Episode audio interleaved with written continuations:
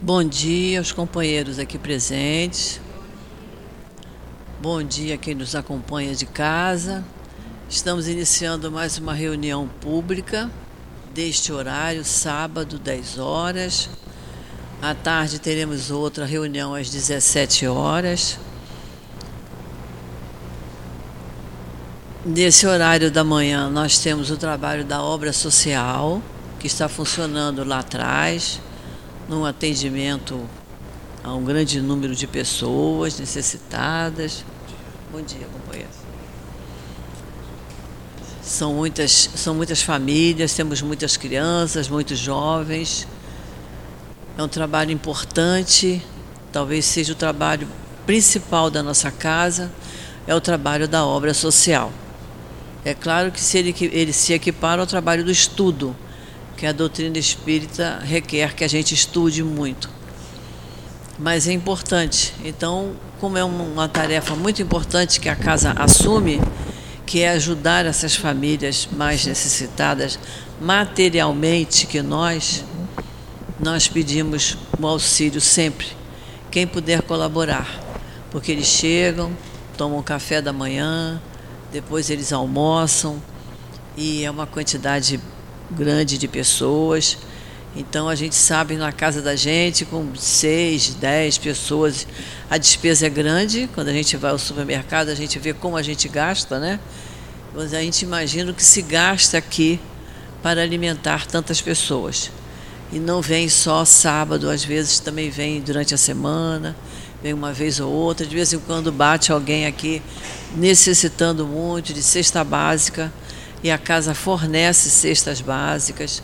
Então, o que a gente puder colaborar é o feijão, é o arroz, é o açúcar, o café, o sal, os temperos, é o leite em pó, é o pão de forma, é margarina, produtos de limpeza, nossa casa precisa produtos de limpeza, o que a gente puder colaborar com o detergente, a vassoura, o sabão, é sempre muito, muito bem-vindo, tá? O que a gente usa na nossa casa, a gente diz assim, olha, eu tô com esse paninho de prato aqui sobrando, tem uma opção de pano de prato na gaveta, vou levar. A gente usa pano de prato. Precisamos de enxugar as louças, né? A gente usa pano de chão para enxugar o chão. Então, tudo que a gente usa na nossa casa, a gente usa aqui. Então, o que nós pudermos colaborar é sempre muito bem-vindo. Nossa casa também oferece o estudo, que é importante. A doutrina espírita ela prima pela quantidade de livros que ela tem. Nós estudamos através dos livros, nós assistimos às palestras, nós assistimos às aulas, temos aqui os instrutores que se preparam para dar aula, mas nós nos guiamos pelos livros. O orador, quando vem, ele seguia pelo livro que ele vai falar. A gente, quando dá aula, seguia pelo livro que vai dar a aula. Então, nós somos orientados pelos livros, que são escritos por quem? Chico Xavier, né? Emanuel, André Luiz, Leon Denis, através de Chico Xavier.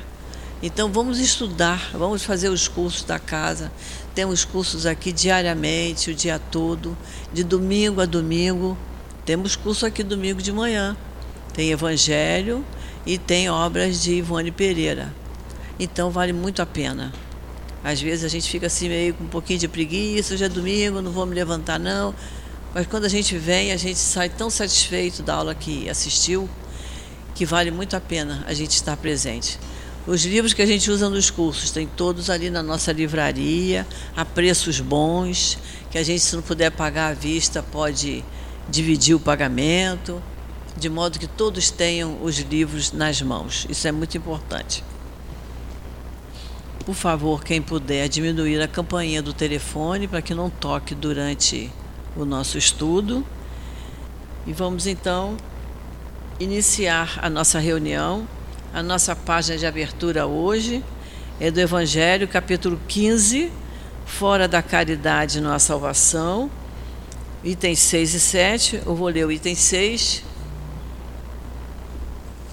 Eu vou ler o item 6.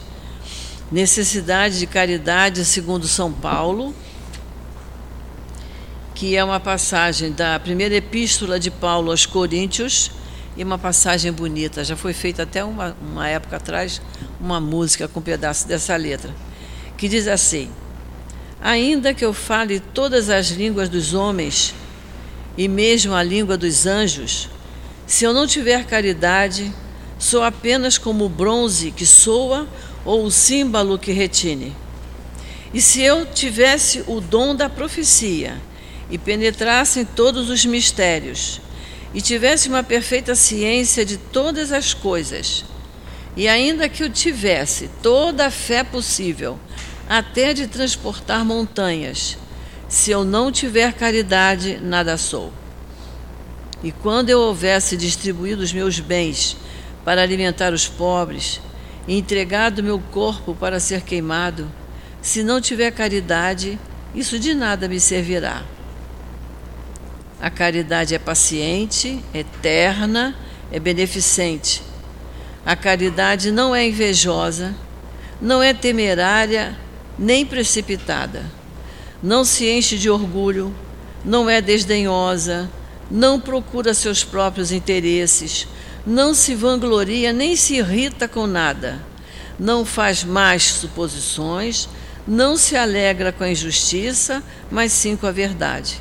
Ela tudo suporta, tudo crê, tudo espera e tudo sofre.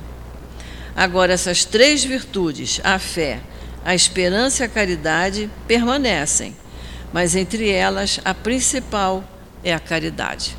É uma carta de Paulo, muito bom quem quiser rever em casa. Primeira epístola de Paulo aos Coríntios, capítulo 13. Vamos então fazer a nossa prece para nós iniciarmos o nosso estudo. O nosso estudo hoje vai ficar a cargo do nosso companheiro Paulo José. E durante o passe, a Vaniele vai nos falar sobre essa carta de Paulo. Querido Mestre Jesus, nós te agradecemos muito, Senhor, por iniciarmos tão bem o nosso sábado, estando aqui na nossa casa espírita, no nosso SEAP, a nossa casa de amor.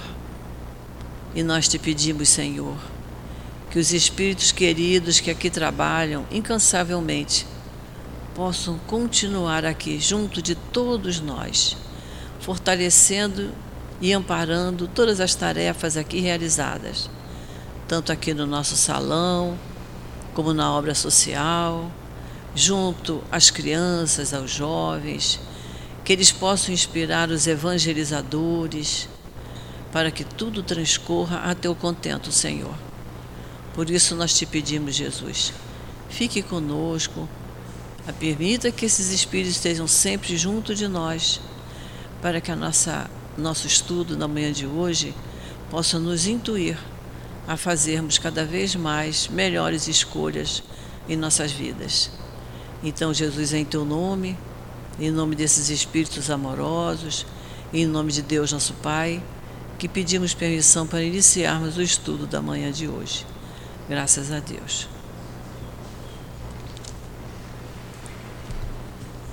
É, estudo do Livro dos Espíritos.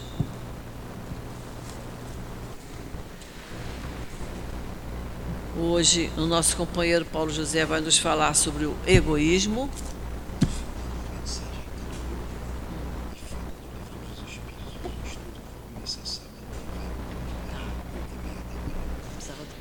É? Tá. Livro dos Espíritos, capítulo 12. Nós vamos estudar da questão 913 a 917. Eu vou ler a 913. Fala sobre o egoísmo. Kardec perguntou assim aos espíritos: Dentre os vícios, qual é o que se pode considerar como radical? E eles responderam: Já o temos dito muitas vezes, é o egoísmo. Daí deriva todo o mal. Estudai todos os vícios e vereis que no fundo de todos há o egoísmo de nada adiantará combatê-los, não chegareis a extirpá-los enquanto não tiverdes atacado o mal pela raiz, enquanto não tiverdes destruído a causa. Que todos os vossos esforços tendam, portanto, para este objetivo, pois aí está a verdadeira chaga da sociedade. Todo aquele que quiser aproximar-se desde esta vida da perfeição moral deve extirpar de seu coração qualquer sentimento de egoísmo, pois o egoísmo é incompatível com a justiça, o amor e a caridade. Ele neutraliza todas as outras qualidades. Então, que Jesus abençoe o nosso companheiro.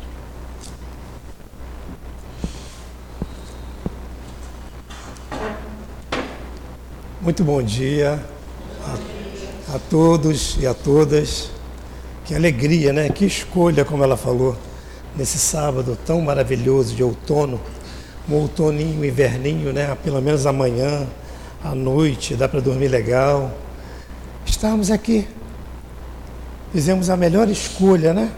Da manhã desse sábado, iniciando já uma semana grande de reflexão em torno de um assunto capital, que ainda nenhuma sociedade mais moderna, nenhuma crença religiosa ainda do planeta conseguiu ainda devassar, construir pontes, ideias nobres, para cessar que esse carinha, esse carinha, né? Vamos tratar ele com carinho, né?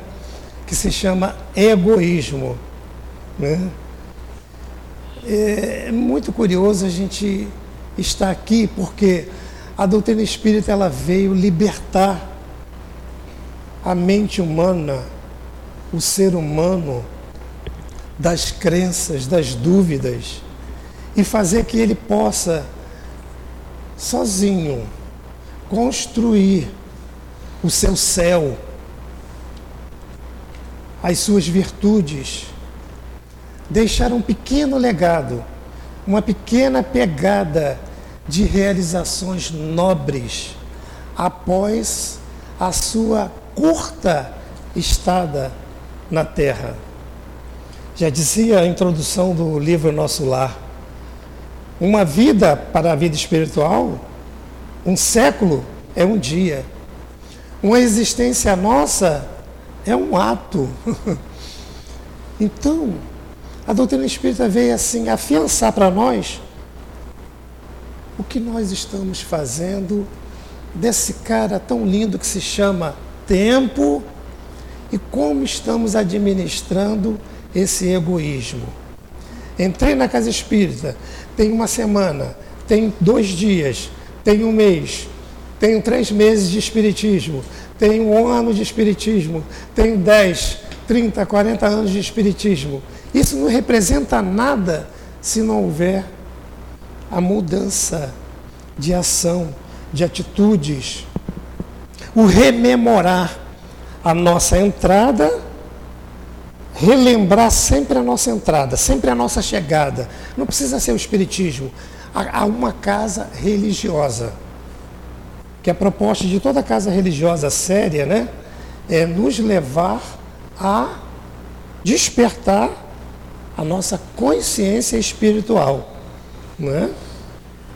Então, esse tema, o egoísmo, é um tema para um seminário de um dia.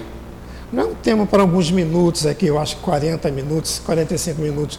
Não vai dar para a gente concluir e se preencher de todo um material que a espiritualidade traz para a gente acordar.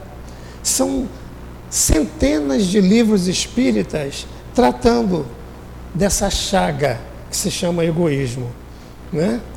E antes de empurroterapia do livro dos espíritos, é interessante a gente pensar nesse propósito. Para quem te traz no peito Jesus, o mundo é mais florido. A vida aqui na terra tem um outro sentido você é meu escudo. Você para mim é tudo. Nossa fé me leva até você. Ele deu duas palavras-chave aqui: sentido e escudo. Sentido da vida. Trazer a essência, descobrir a essência de nós mesmos. O que estamos fazendo aqui, por que estamos aqui, para que, para que estamos aqui e o que vamos deixar aqui, o que somos, enfim. Sentido também tem o quê? Um significado para a minha existência. E cada um de nós aqui, sendo singularidade, cada um tem um, dá um significado às suas crenças, aos seus valores, aos seus ideais, às suas escolhas diárias para a sua plenitude espiritual, para a sua tranquilidade futura, para a sua paz interior, para o seu crescimento espiritual. Então ele fala que Jesus, Jesus, esse esquecido, que se a gente pensar bem, na atualidade, nós estamos fazendo o mesmo que nós fizemos com o Cristo, brincando com Jesus, agredindo a sua proposta, sendo indiferente. Muitos vêm, ouvem, ao sair da porta, já muda a personalidade. E aí Jesus fala o quê? Nós estamos servindo o quê? A dois senhores. Estamos servindo a quem? A Deus ou a Mamon? Né? Então, é levar o centro espírita para casa, não, é muito grande e pesado, mas é levar os conceitos adquiridos numa religião séria, num centro espírita séria, para o nosso dia a dia.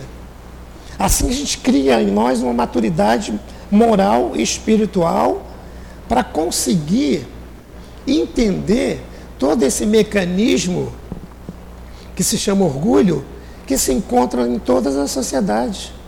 E em todas, além de, vai além desse muro da sociedade, vai para dentro também das crenças religiosas, né? das propostas religiosas clássicas. O tempo todo pregou o egoísmo a Inquisição, a noite de São Bartolomeu, fora da igreja não há salvação. E veio Kardec e falou assim: a bandeira nossa aqui, de nós espíritas, é fora da caridade. Não há salvação. Olha a diferença. Não é, é fora do espiritismo, é fora do que eu estou fazendo e realizando com aprendizado dessa caridade. Olha, tudo a ver com a leitura de Paulo ali nas epístolas aos Coríntios, que a nossa linda Gracildes nos presenteou, né? Então, ainda que eu fale, ainda que eu seja um membro do Centro Espírita Altivo Carício Panfiro, ainda que eu tenha uma carteirinha, um, um crachá de médio por 30 anos, ainda que eu seja um presidente, um diretor de uma casa religiosa, isso não acrescenta nada se eu não fazer brilhar a minha luz do conhecimento que é o Evangelho e aplicá-lo dia a dia na minha vida. Então, o salmista Davi, no Salmo 25, no versículo de 4 a 12, ele diz assim para nós: Mostra-me o caminho certo, Senhor. Ensina-me por onde devo andar. Guia-me, Senhor, pela tua verdade. As palavras de Jesus são palavras de vida eterna. É? Em ti, Senhor, ponho a minha esperança todo dia. E já no tempo que Jesus peregrinava pelo solo da terra, o grande filósofo, pensador, humanista, professor, mestre em educação, Emanuel Cristiano, aquele autor do livro aconteceu na Casa Espírita, né? Ele, ele fala em uma de suas palestras que Jesus andou 25 mil quilômetros sobre o solo da terra para divulgar a mensagem do amor. Sabe lá o que é isso? 25 mil quilômetros. Ah, mas tinha camelo. Tinha camelo? Sim, tinha camelo. Já existia, claro, né? Mas não para Jesus. Tinha camelo para quem poder, podia pagar. E era um custo alto. Tinha cavalo? Não. No deserto não tem cavalo. Tem cavalo para quem, quem tinha uma, algumas posses e tinha lá como modelo na, nas, nas suas residências. Né? Então Jesus andou, andou a pé 25 mil quilômetros para mostrar o que? A verdade. Como aquele apóstolo perguntou para Jesus: Jesus, ensina-me o caminho. Ele respondeu para o apóstolo: Eu sou o caminho, eu sou a verdade, eu sou a vida. E ninguém vai ao Pai senão por mim. A doutrina espírita ela tem um ponto muito lindo na nossa encarnação. Ela vai fundo lá no Jesus das catacumbas, aquele cristianismo primitivo que era pregado escondido nas catacumbas dos cemitérios, porque aqueles cristãos sofriam uma extrema perseguição.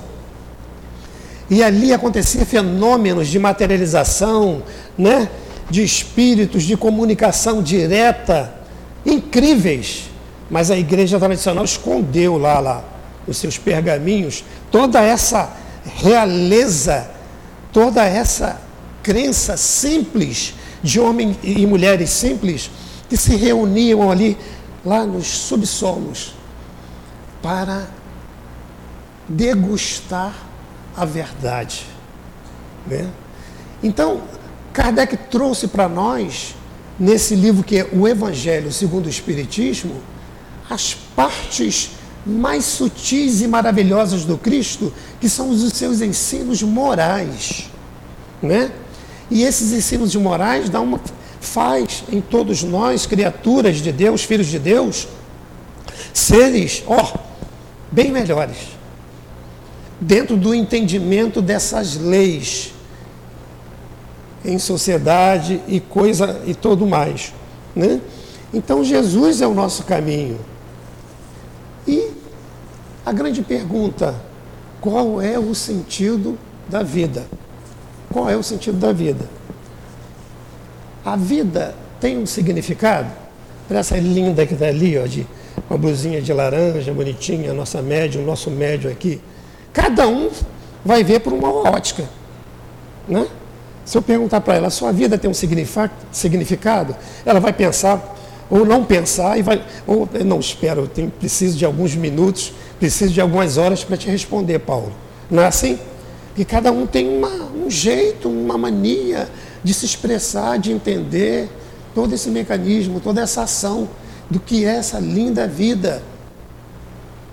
Outros acham que a vida é dentro daquele contexto da música de, é, lua e flor. Eu amava como amava um pescador que se canta mais com a rede que com o mar.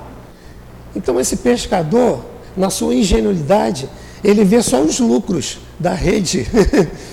Ou só fica como o canto da sereia, olhando a rede em movimento na profundeza do oceano, do mar, ávido do resultado do lucro do pescado. Mas em torno tem uma andorinha andando, tem uma garça fazendo um balé maravilhoso, tem um céu azul lindo, fantástico, tem umas ondas fazendo uns, uns ruídos fantásticos, né? E ele não percebe, né? passou uma encarnação só pescando, só pescando. Então fez o bem?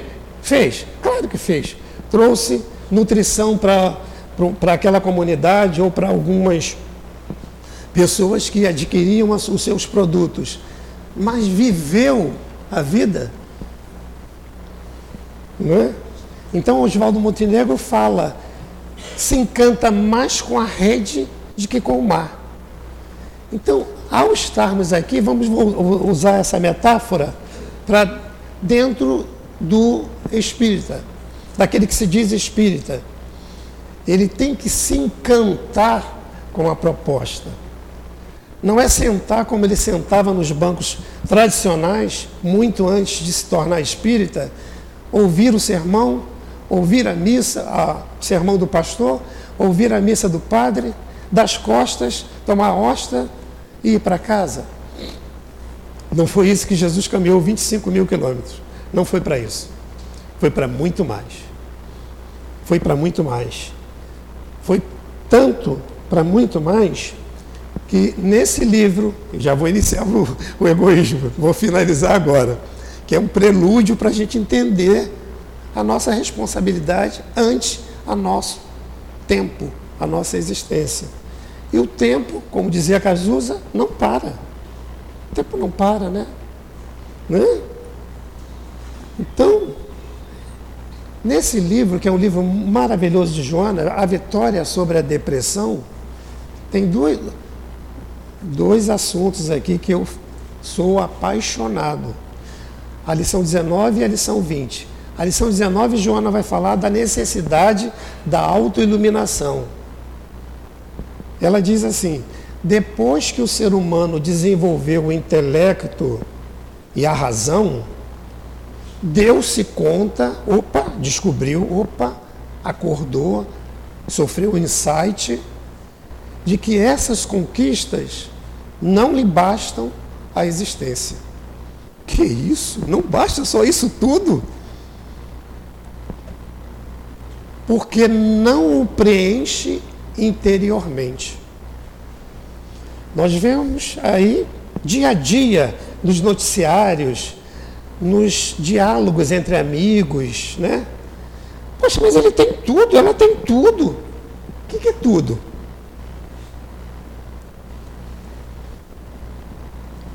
No vazio existencial que o Artude, que o perturba, né? Artude o perturba, desenha-lhe a necessidade da autoiluminação. Isto é, do autoencontro, da autorrealização. Olha que coisa interessante. Esse fenômeno é compreensível porque a iluminação é o vir a ser, não é? Saulo e depois caiu do cavalo, né, radicalmente, e enxergou o quê? O Paulo, o pequeno, né? Vou ler aqui de novo. Esse fenômeno é compreensível porque a iluminação é o ir, é o vir a ser, é o encontro com a realidade, a plenificação íntima. Então, é o encontro com a nossa realidade com a nossa maior essência. O autodescobrimento, opa, isso aqui é muito pequeno ainda. Eu sou uma gota desse oceano ainda que tenho ainda que estagiar ainda para chegar à minha total iluminação. Aí na próxima página, bem curtinha também, ela fala do trabalhador espírita ela não se refere só a quem tem crachazinho, não, e quem tem algum cargo dentro do, da instituição, não.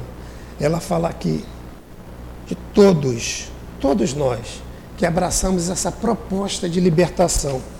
Ela diz assim: após o contato lúcido e consciente com o Espiritismo, o indivíduo compreende o sentido e o significado da sua existência na Terra. Não é isso? Não é isso que Kardec trouxe? As horas, noites, frios que Kardec per perdeu, entre aspas, para nos iluminar, o movimento espírita, iluminar a humanidade. Kardec era um ceareiro de Jesus, era da equipe do Cristo. E ele veio com esse propósito de realçar a proposta de Jesus para trazer para nós a paz, a felicidade, já aqui nesta existência, já aqui nessa existência. Aí, aí ele diz assim, a Joana, de imediato começa a romper, quando a gente tem esse contato, a gente começa a romper a carapaça do ego, que é o assunto de hoje, né? Descobrindo as formosas oportunidades de crescimento moral e espiritual, saindo das paisagens limítrofes em torno, né, das paixões inferiores do seu cárcere, às vezes dourado, onde fixou domicílio. Qual é o nosso cárcere na atualidade que estamos fixando o nosso domicílio mental? Ela está aqui perguntando aqui. eu estou fixando o meu do, domicílio mental, sou proprietário dele. A mente, quem conduz a mente é o espírito, né? Nós dirigimos a nossa mente através de escolhas como essa maravilhosa desse sábado, tão lindo. Então, como eu estou administrando nesse período tão curto que se chama encarnação, as minhas escolhas ante a proposta espírita? Né? E aí, vem a proposta espírita e nos ensina que nós não somos qualquer um. Somos um ser de luz que carrega umas sombras no corpo espiritual, né? No perispírito. Carrega nesse corpo como um boneco, né? Vamos visualizar um boneco. Esse bonequinho cheio de bolas. Bolas brancas, bolas cinzas, bolas um pouquinho mais grafites, bolas negras. E essa identificação não é ninguém nos punindo, não. Isso aí é o resultado, é a chapa, é a fotografia da nossa realidade atual, espiritual, moral, né? E aí a gente vai tendo essa certeza já agora que a doutrina espírita vem fazer isso. E como eu começo a acender essa luz, né? Essa luz eu começo a acender nas oportunidades de vir e vir, de ir e vir à Terra, né? E cada ato nobre, cada ato bem pensado, cada escolha assim de buscar a luz do conhecimento é mais uma lâmpada que acendemos nesse corpo espiritual que envolve o corpo material. Você tem que se pensar nisso, não é? Não tem ninguém lá anotando com um caderno desse tamanho, como o caderno do, dos cartórios da vida, que isso já está até acabando, né? Está tudo indo para o sistema. Né? Aqueles cadernos preto, negro, de mais de mil folhas, que ele já está sendo, sendo extinto. Então agora a anotação é psíquica. A anotação está onde? Aonde está escrita a lei de Deus? Na nossa consciência. Né? Então, e aí a gente vai pela, pelas nossas ações, pelas nossas buscas, pelo nosso crescimento moral, espiritual, pela atenção que damos aos transeúntes na rua, à família, eliminando esse cara que se chama egoísmo da nossa raça, da nossa vida, né? do nosso meio. E aí tem aquela visão de Buda, que ele se chama a roda de Sansara, né? O que é a roda de Sansara no budismo? São os vícios das reencarnações. A proposta de Jesus é nos mostrar assim: ó, vós sois deuses, vós sois luz. Opa, dá mais um passo, acelera essa, esse caminho da perfeição. E quando a gente atinge toda a luz interior, o que, que acontece? A gente não precisa mais reencarnar, a não ser em missão, né? e alguma coisa que a gente mesmo fala assim, eu vou, vou lá, vou lá dar uma guinada na humanidade, ajudar a humanidade a progredir. Né? Fora isso, a gente vive em plenitude. Encara Deus face a face, compreende o que é essa divindade, o que é esse puro amor, essa pura luz, essa pura essência. E aí chega dentro daquele contexto nobre, nesse dia nobre que a gente fala assim, já não, eu, já não sou eu que vivo, Jesus que vive em mim. E aí quando a gente chega dentro do top de linha, que é o Espírito puro, pura luz, que iremos habitar as colônias celestiais, né? O que, que vai acontecer com a gente? A gente vai dizer, como Cristo disse para o Pai, eu e o Pai somos um. Gente, olha só, mas essa, essa, essa jornada, esse caminho está traçado desde que a gente saiu da, das mãos do divino. Já foi traçado esse caminho. Só que cada um, né, usa o seu GPS dentro da modernidade. Vou sair daqui, quero ir em Cascadura. Aí você vai lá, procura lá um, um aplicativo desse Waze ou Google, Cascadura Rua Tal. E aí esse carinha vai te dar várias opções, né? Vai por aqui, não tem trânsito pra caramba, vai para lá, vai, passa por aqui, você vai chegar. Não é assim? E aí tem. Quem vai escolher? Sou eu? Somos nós que queremos escolher qual a rota principal para dar conforto dentro do contexto de chegar à cascadura. A rota principal de chegar a Deus, a escolha é nossa, a opção é nossa. Né?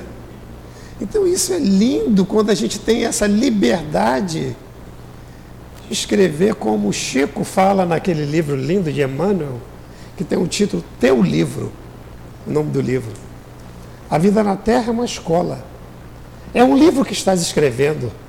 Cada dia uma página, cada dia um conceito da tua realidade moral, espiritual, material. E assim vai continuando. Comprem o livro, comprem batom. E o espírita prefere fechar livraria e abrir farmácias. Olha o contexto, a nível, não é nível Brasil, não, é nível mundial nunca fechou tantas livrarias no nosso país, mundo afora, e nunca abriu tanta praga de farmácia, envenenando nossos corpos físicos e até, por que não, espirituais. Né? Então, por isso que tem que ler. Olha aqui, um, dois, três, quatro, cinco, seis livros. Porque a, a, a bolsinha não teve, não cabia mais. Senão eu não saio da zona de conforto. Lendo, eu me liberto. Eu sei. Eu creio, não, eu sei. A certeza se aflora no meu coração. Eu caminho de cabeça erguida, custe o que custar. Né? Então a importância, eu li ali fora ali, uma carreira enorme, uma parede convidando-nos ao estudo. Falei assim, que coisa linda, segunda, terça, quarta, sexta. Por quê?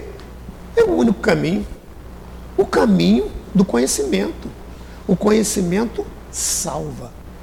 O conhecimento liberta. Não é? E aí, nós iremos agora propriamente entrar nesse cara, né? Egoísmo, egocentrismo, ego, eu, ismo, sufixo, em torno, tudo gira em torno de mim, né? da minha realidade. E esse capítulo, Kardec deu um título muito sugestivo, da perfeição moral.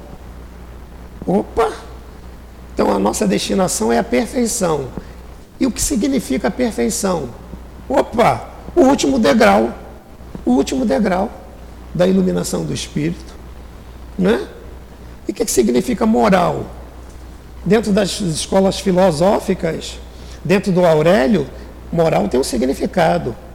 Mas os espíritos superiores trouxeram para nós um outro significado mais pleno, mais bonito, mais robusto. Ele fala que moral é a regra do bem proceder. E aí a gente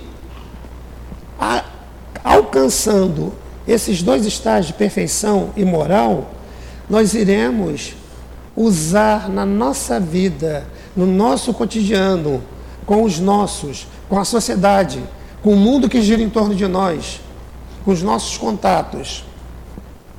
Iremos usar aquela palavrinha de Augusto Conte, criada por Augusto Conte. Quando eu atinjo a perfeição, eu abraço o altruísmo. Quando eu abraço o altruísmo, eu abraço o quê? Olho para mim, vejo as minhas necessidades e olho para o outro, vejo também que ele é um filho de Deus e que também tem necessidades. Essa semana eu ouvi uma, uma ação de altruísmo bem fantástica de uma senhora falando, ela falou que eu poderia falar, ela falou no rádio isso, né? que um advogado muito famoso, dono do Lira Advogados, tem o seu escritório lá na Avenida Almirante Barroso. Há uns anos atrás, antes de, de se dirigir ao seu trabalho, dava valor a um menino que, que era engraxate. O menino ia lá, engraxava o sapato dele. Mas ele começou a perceber que o menino quer engraxar? Não, ele falava assim, doutor, bom dia, tudo bem? Quer engraxar? O menininho, né? E aí, opa, aí engraxava o sapato. E aí, cada dia ele tinha um diálogo com esse garoto. Ele foi vendo, sondando o menino, até que ele falou assim: Olha só, se eu te fizer um convite, você aceita? Ele, claro, ainda mais vindo do senhor, né? Que tal você parar aí com esse seu trabalhinho, mas só se você quiser, e me ajudar lá no escritório? Servindo um cafezinho, fazendo alguns pequenos serviços externos. Ele viu na mesma hora, porque ele não olhava a rede, ele olhava o mar. ele olhou e viu os olhos do menino brilharem, de emoção, de contentamento. Você aceita? Mas é claro, e a sua mãe? Primeiro, dirija seus pais e avise seus pais. Tragam seus pais aqui para eu conhecer. Os pais, radiante. O menino começou a trabalhar. O menino servia um café que todo mundo ficava. Não servia café, não é servir café, é saber servir o café. O menino fazia lá os seus trabalhos externos com mestria. Resumindo, ele falou assim: eu posso, você está estudando? Não, não tem condição de estudar. É, posso pagar um colégio para você? Posso. Começou, fez o ensino fundamental, ensino médio, blá, blá, prestou o vestibular. E aí? Você tem algum sonho, alguma coisa? Tenho sim. Só que eu não queria incomodar o senhor. Qual é o seu sonho? Eu queria ser o senhor, a sua profissão. e ele, claro, vou bancar. Bancou a universidade do menino. E o menino, nos dias de hoje, é o melhor profissional. Meu Deus, é muito lindo, né? É o melhor profissional do Lira Advogados. Então, ah, mas ele é um advogado, ele é um bem-sucedido, ele pode fazer. Não precisa ter todo esse luxo, de, do, mas pequenas coisas são luzes que brotam para exemplos maiores, né? E vejo lá na minha casa, lá no centro espírita que eu frequento, centro espírita Leão Denis, é, como uma casa grande, tem vários empregados. Os que tá, cuidam do banheiro, né? a gente usa o banheiro, olha o banheiro limpinho, cheirosinho, sai, nem olha. Pelo menos olhar, né? O servidor que está ali. Nem olha, nem dá um bom dia. Passa, está fazendo o que dentro de um centro espírita? Fazendo o que dentro do centro espírita? Tá, não, claro, né? Pô, Paulo, calma, vai devagar. Tá ainda aproveitando os momentos ali para aprender o altruísmo. Né? Segunda lição desse cara aqui que está no Evangelho, que é Emmanuel, capítulo 11, item 11. Bem fácil, né? Não tem como esquecer. E o espírito é que não tem, pelo menos o básico em casa, o livro dos espíritos. E o Evangelho nunca foi espírita. Como diz a nossa linda Gracildes, ainda está no caminho do espiritualismo. Né?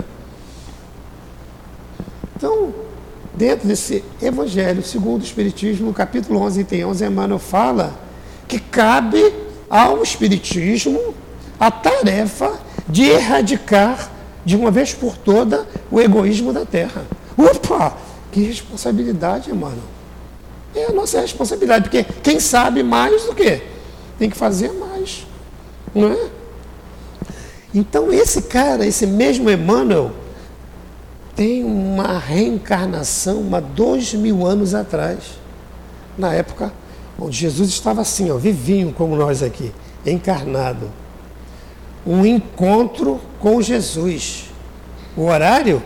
Hum, o horário na calada da noite. Eu, senador, encontrar com um carpinteiro, pessoa tão humilde, já pensou o que, é que meus súditos, meus, meus seguidores não iam dizer? Ah lá, pô, o senador falando com, com um carpinteiro. Com, né? E aí ele precisou ir. Por que ele precisou ir? Como ele precisou ir? Como aconteceu esse, esse caso? Aconteceu da seguinte forma. Né? A Lívia, a esposa dele, e ele, ele, ele tinha um filho, Marcos e Lívia. E a Lívia contraiu Hanseníase. Estava sofrendo muito. E aí, a servidora deles, a empregada, ela abraçou Jesus, abraçou o cristianismo e falava para Lívia de Jesus, dos poderes de Jesus, do amor de Jesus, da personalidade de Jesus. E aí, o que, que aconteceu? Lívia ficou apaixonada pela proposta de Jesus e falou assim: nem eu, nem você, nem a Flávia, nós não podemos se dirigir ao Cristo. Por quê? No tempo de Jesus, a mulher e a criança eram mal vista.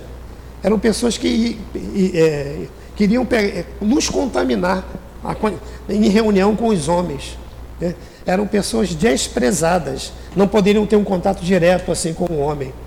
E aí ela, ela sem notar, vem a, a Flávia, a filhinha, e fala assim: Papai, vá ao encontro do Cristo e peça a sua intercessão, a sua ajuda para a minha chaga, papai. E ele, na mesma hora, ficou enfurecido. Eu? Quem? Para com isso. A esposa ouviu e falou assim: Por favor, vá, vá, socorra-nos. E ele foi próximo àquele, àquele cenário lindo de Genezaré, próximo ao lago, à noite, os perfumes de flores, aquele aroma gostoso, céu estrelado. Emmanuel começou, é, Emmanuel começou a pensar, Publio Lentulus, Publio Lentulus, começou a, o senador começou a perceber uma pessoinha lá no cantinho. E essa pessoinha começou em direção para ele. Quando Jesus vai se aproximando dele, ele vai tomando um, um contato, um sentimento que começa a entrar copiosamente em choro. Quem teve a possibilidade de estar próximo a Chico Xavier, centenas narram isso. Quando ia se aproximar de Chico Xavier para falar com ele, para abraçá-lo, começava a ter soluços, choros, sem, sem mais, sem menos. Né?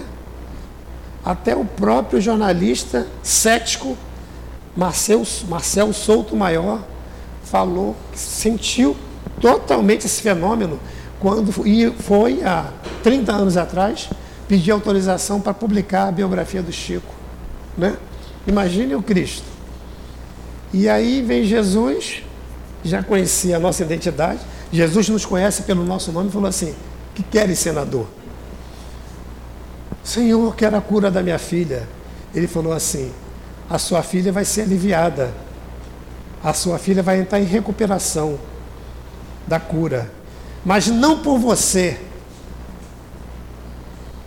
que é egoísta, que só vem nessa calada da noite com medo.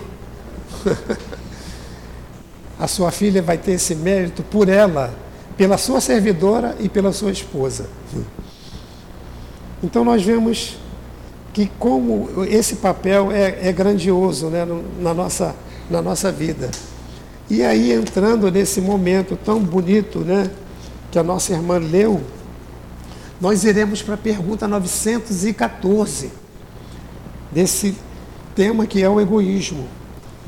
Kardec pergunta: estando o egoísmo baseado no sentimento do interesse pessoal, meu, meu carro, minha casa, meu filho, minha filha. Você tem que fazer é, advocacia porque nossa família toda é de magistrado.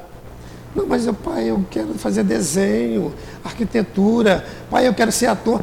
Tá maluco? Isso é o quê? Cuidado do pai, sim. Mas, como é que é? Travando, castrando a liberdade daquele filho ser um excelente profissional, aquela filha ser uma excelente pintora, né?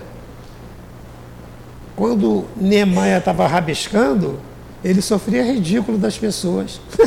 que isso? Vai para esses caminhos, para esses caminhos? E hoje suas obras giram em torno do mundo. Então, é uma coisa bem complexa, né? Não é porque minha família, a minha família não é eterna, é temporária. Tudo, tudo aqui está dentro da lei da impermanência. E se a gente não aceitar essa lei, o que, que vai acontecer com a gente? O coração vai doer, vai vir sofrimento, vai vir a inconformação, vai chegar e bater em nós o vazio existencial. Então ele fala, estando o egoísmo baseado no sentimento de interesse pessoal, parece bem difícil de estipá-lo inteiramente do coração do homem. Será que chegaremos a, a, a é, será que chegaremos a consegui-lo? E, ele, e os espíritos superiores dão uma resposta linda. À medida que os homens se esclarecem sobre as coisas espirituais, menos valor dão às coisas materiais. E além disso, é preciso reformar as instituições humanas. Essa reforma é nossa. É nossa reforma. Que o entretém, o que, é que as instituições humanas fazem conosco? Nos entretém e nos excitam, e isso depende exclusivamente da boa educação. Tudo é educação, tá vendo? A educação é a base de tudo. Não tem, não tem outra escolha. A 915, sendo o egoísmo inerente, está dentro, nós todos são. Ah, eu agora frequento o Centro Espírita Urtivo Caríssimo Panfiro. Depois que eu entrei naquela casa, eu joguei esse cara fora. Não jogou nada. Ah, ah, coitado. Você ainda vai caminhar com ele ali muitos séculos ainda. Muitos e muitos séculos. Mas você vai saber com as orientações da Casa Espírita Altivo Panfiro. Opa, calma, antes de tomar essa atitude, o que, que a minha casa espírita fala? E o, por, por isso que o, o, o, o, a, o crente, né, o evangélico, estão crescendo assustadoramente. É, primeiro, eles são ousados. Eles andam dia e noite com a Bíblia na mão. Antes de tomar qualquer atitude, vou lá ver o que, que o Salmo fala. Vou ver o que, que o livro de Davi fala. Vou ver. Eles têm essa atitude. E o espiritismo, e o espírito, certos, né? não em todos, são folgados, acham que sabe tudo, não precisa manusear esse livro. Já sei, já sei 1019 perguntas do livro dos espíritos. Sabe, mas aplica. Então, antes de tomar as atitudes sérias, né, do mando, do poder, da ação, opa, Jesus, dai-me uma orientação. Na hora vem, na hora, eu falo, eu garanto a vocês, se você pede com fé e com fervor, na hora vem a inspiração. Calma. Deixa ela falar. Deixa ele falar. Calma. E a gente sai muito bem de situações assim que iriam assim trazer consequências muito graves para a nossa jornada, para a nossa, para nossa vida. Não é? Então ele diz, segundo sendo o egoísmo inerente à espécie humana, não será sempre um obstáculo ao reinado do bem absoluto na Terra? Se eu já nasço e caminho há milênios com egoísmo, isso não é um obstáculo para trazer a tranquilidade da ascensão de um mundo de regeneração, mundo feliz, mundo ditosos? Aí ele diz assim: É certo que o egoísmo é o vosso maior mal. É. Não é o nosso maior mal, não é o egoísmo? Não tem outro, não. Não tem outro. Pensem. Não tem outro. É esse cara que atrapalha e muito o crescimento de qualquer sociedade, de qualquer civilização.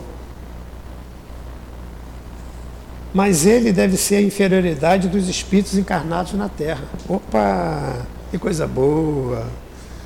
Ele só está aqui porque aqui tem isso, ó. Aqui por mais que eu seja bonzinho, eu estou dentro dessa classificação aqui, ó. Olha, que, olha o que nós somos na Terra. Engraçado isso, né? E aí a gente baixa a nossa guarda antes. Ah, esse cara é tão calmo, que médio bacana. Está na terra, está devendo. Calma. tá na terra. Calmo, calmo. Fica com ele 24 horas para você ver. Casa com ele para você ver. Então, para com isso, né? Senão a gente endeusa, né? Esse guru já era, gente. O guru agora, a procura é nossa. Acabou esse negócio de guru, de padre, de papa, de médium. Acabou. O guru agora é o guru interior, a busca interior. Nós não precisamos disso. Sabe por quê? Olha os vexames que a gente presencia com esses gurus aí, né? A cada dia eles se desmascaram, né? Como pseudos profetas, se botam uma roupinha bem, bem colorida. Ai, ai, é lindo. aquela roupa dele de monge.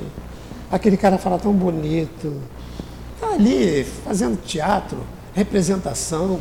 Cuidado. O nosso guru sempre foi Jesus. Jesus. Jesus. Esse é o nosso guru. Nós estamos inseridos, todos aqui, todos, os melhores médicos, os mais calmos, os melhores gurus, na terceira ordem na escala espírita, que é uma escala de elevação espiritual e moral, né? E nessa escala, no item 101 do Livro dos Espíritos, Ora, a nossa característica, predominância da matéria sobre o espírito. Ah, vou ficar aqui, vou lá naquele centro hoje nada, vou dormir mais, um frio desse, tomar um cafezinho mais longo. Claro, total liberdade, pelo amor de Deus. Venha na reunião das 17, então. Propensão para o mal. Que, que é? Todo dia, liga aí. Liga o JN, ou então entra aqui no, no aplicativo aqui do G1 ou do UOL, o que, que você vê? 24 horas só atrocidade. E não tem ninguém aqui para filmar aqui a nossa reunião? Isso não dá ibope, né? O RJTV veio aqui porque tem um trabalho sério ali de atendimento, né? Aos necessitados. Mas aí, para nós aqui, 2023 anos, eles poderiam estar aqui assistindo a nossa reunião, já tranquilo, com a comida dentro de casa, com a assistência dentro de casa. Eles poderiam estar aqui. Por que estão lá? Porque o nosso Newton, a nossa diretoria, ainda age dentro do conceito cristão de acolher, de abraçar. Mas eu acho fantástico, fantástico que o Newton dá a sacolinha, né? A cesta básica, mas ele fala assim, ó, Cresça. Aprenda com os erros. Avance para a vida. Você não é isso. Você está assim, temporariamente. Mas você é um ser de luz. É um ser divino. É um, um ser que veio para a felicidade. O garotinho engraxate não deu a volta? Porque eles lá atrás também não podem, através da, da instrução séria e precisa da nossa casa, encaminhá-los para a direção do garotinho engraxate. Avançar. Ser um, um profissional eficiente na, na, dentro da sociedade. Propensão para o mal, ignorância, orgulho, egoísmo. Agora vou até parar de ler. E todas as paixões que lhe são consequentes. Isso aqui sou eu. Sou eu isso aqui. Então, não existe privilégio. Diante dessa informação, como a gente vai fazer essa transformação? A gente vai fazer essa transformação fazendo isso, buscando a luz enquanto há tempo, né? buscando reconhecer o que efetivamente eu sou, o que estou fazendo aqui, dentro desse conceito também maravilhoso aqui, ó, livro Obras Póstumas. Todo espírito tem que ler.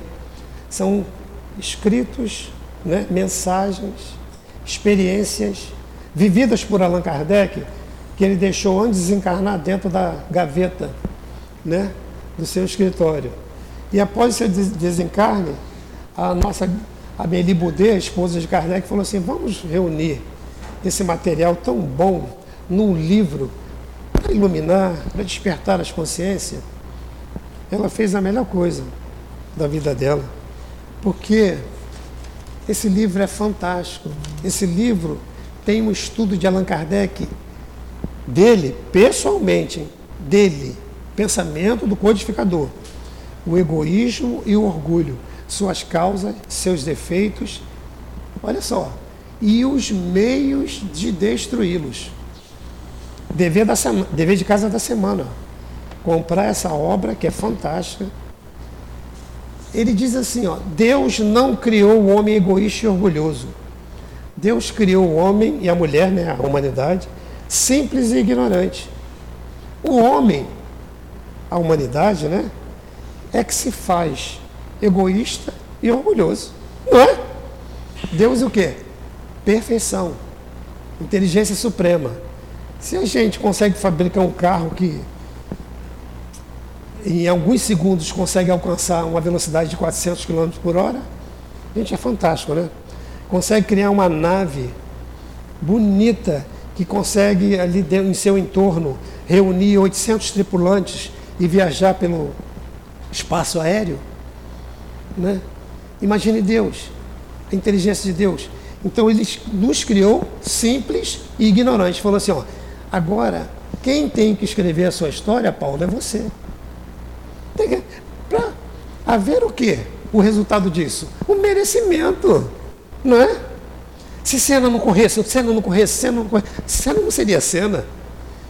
Teve esforço, teve treino, teve um dor, sofrimento, perseguição, desconforto, mas ele se tornou cena. Não é? Foi da noite para o dia. Uma vez eu vi a Hortência falando de como ela conseguiu aquele feito. É do tempo de vocês, Hortência, jogador de basquete? E ela falou, está pensando oh, isso assim foi do dia para a noite? Choro, muito choro. Noites e noites perdidas em treinamento. Acabou meu horário. Meu horário acabou. Então vamos ler o, esse lindo livro, Obras Póstumas, e que o Senhor da vida nos ampare e nos abençoe. Gratidão por tudo. Nós agradecemos ao companheiro Paulo José pelas reflexões que ele trouxe para nós e vamos passar a segunda parte da nossa reunião, que é dedicada ao trabalho de passe. Pedimos aos médiuns que se coloquem, enquanto nós outros que vamos tomar o passe, vamos nos manter acomodados em nossas cadeiras, os nossos olhos fechados lembrando sempre que temos um anjo da guarda junto de nós, ouvindo as nossas súplicas. Querido Jesus, nós te pedimos, Senhor, que abençoe esta hora do passe, que permita que os mentores estejam junto dos médiuns, para que possamos receber os fluidos de que mais necessitamos, Senhor. Por isso nós te pedimos, Jesus Abençoe esse trabalho de amor que será realizado agora. Fica conosco, Senhor, agora e sempre.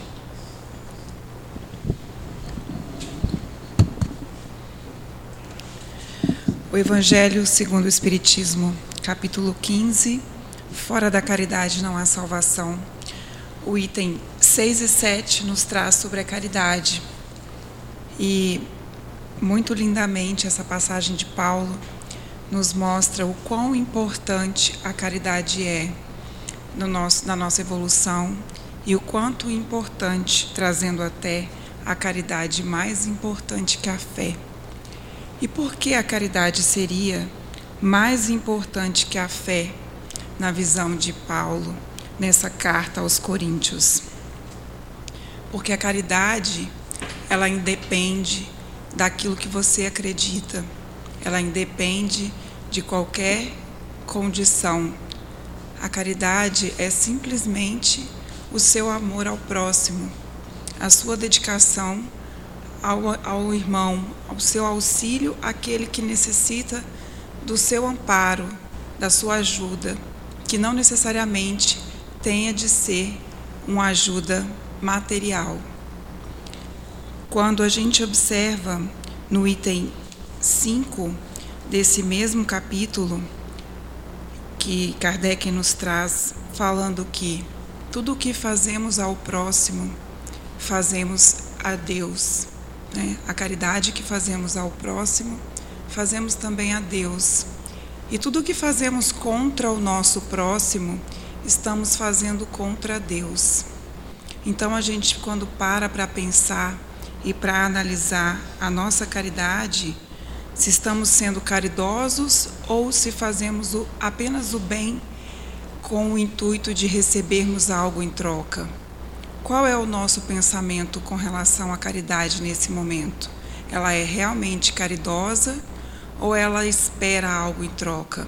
É apenas um bem que estamos fazendo no intuito de trazermos algo, algum benefício para nós mesmos.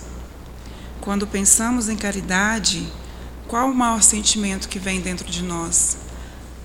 o reconhecimento de que precisamos auxiliar o próximo, o amor, o carinho, o fazer simplesmente por auxiliar o próximo pela boa vontade ou o sentimento que vem dentro de nós é o sentimento de que com aquele ato estamos conquistando algo ou mostrando para a sociedade que estamos fazendo o bem Estamos fazendo pela caridade ou estamos fazendo para mostrar ao mundo que somos pessoas boas?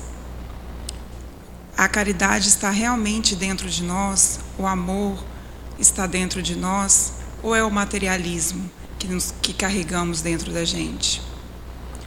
Ainda estamos muito longe de sermos seres perfeitos, mas buscamos a cada dia a nossa evolução Buscamos a, buscamos a cada dia os ensinamentos do nosso Mestre Jesus dentro de tudo o que ele nos deixou de ensinamento e de exemplos.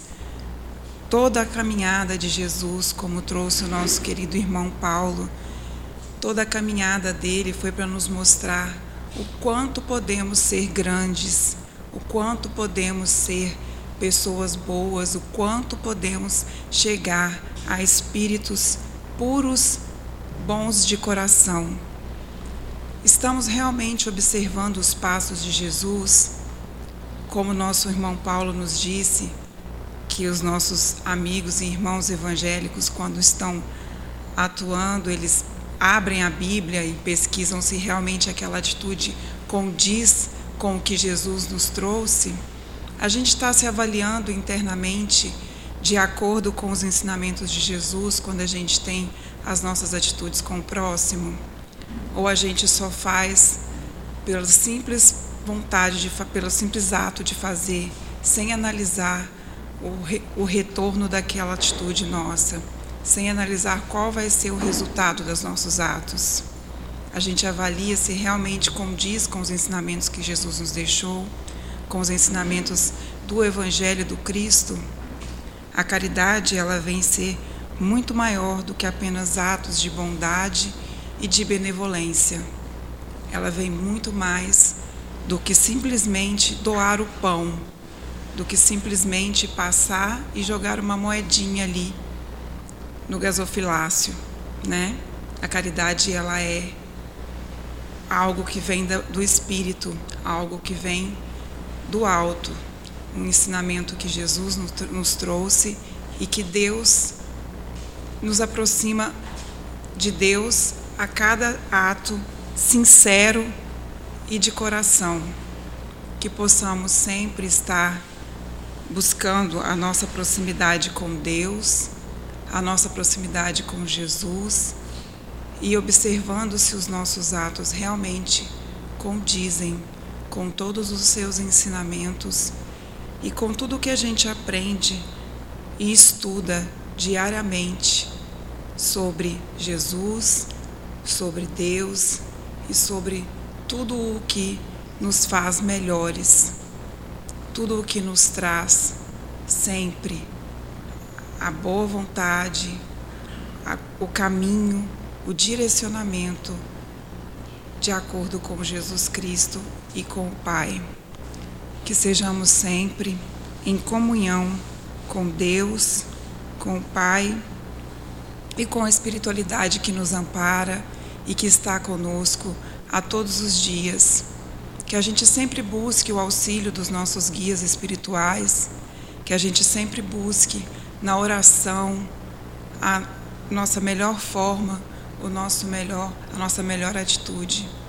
Na dúvida, os nossos amigos espirituais vão sempre estar do nosso lado, vão sempre nos direcionar ao melhor caminho e à melhor atitude. Estejamos sempre próximos dos nossos guias, dos nossos amigos espirituais, que vão nos guiar e nos direcionar sempre no caminho do bem e no caminho da verdade. Que Jesus possa estar conosco sempre, nos amparando e guiando a cada dia.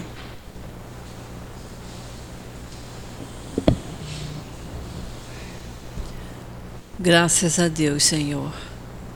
Graças a Ti, graças a Jesus, estamos aqui, estudando, nos avaliando, refletindo sobre os ensinamentos do Cristo, sobre os ensinamentos dados por esses espíritos queridos que compuseram o Evangelho, o Livro dos Espíritos.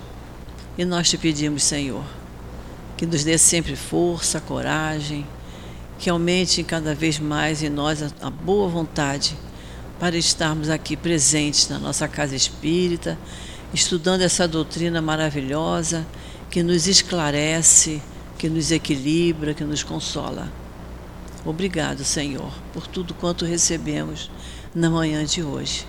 Abençoa cada um de nós, abençoa todas as tarefas que estão sendo realizadas neste momento no nosso CEAP, na nossa casa de amor, e que possamos, Senhor, sermos conduzidos de volta aos nossos lares, acompanhados de nossos anjos de guarda.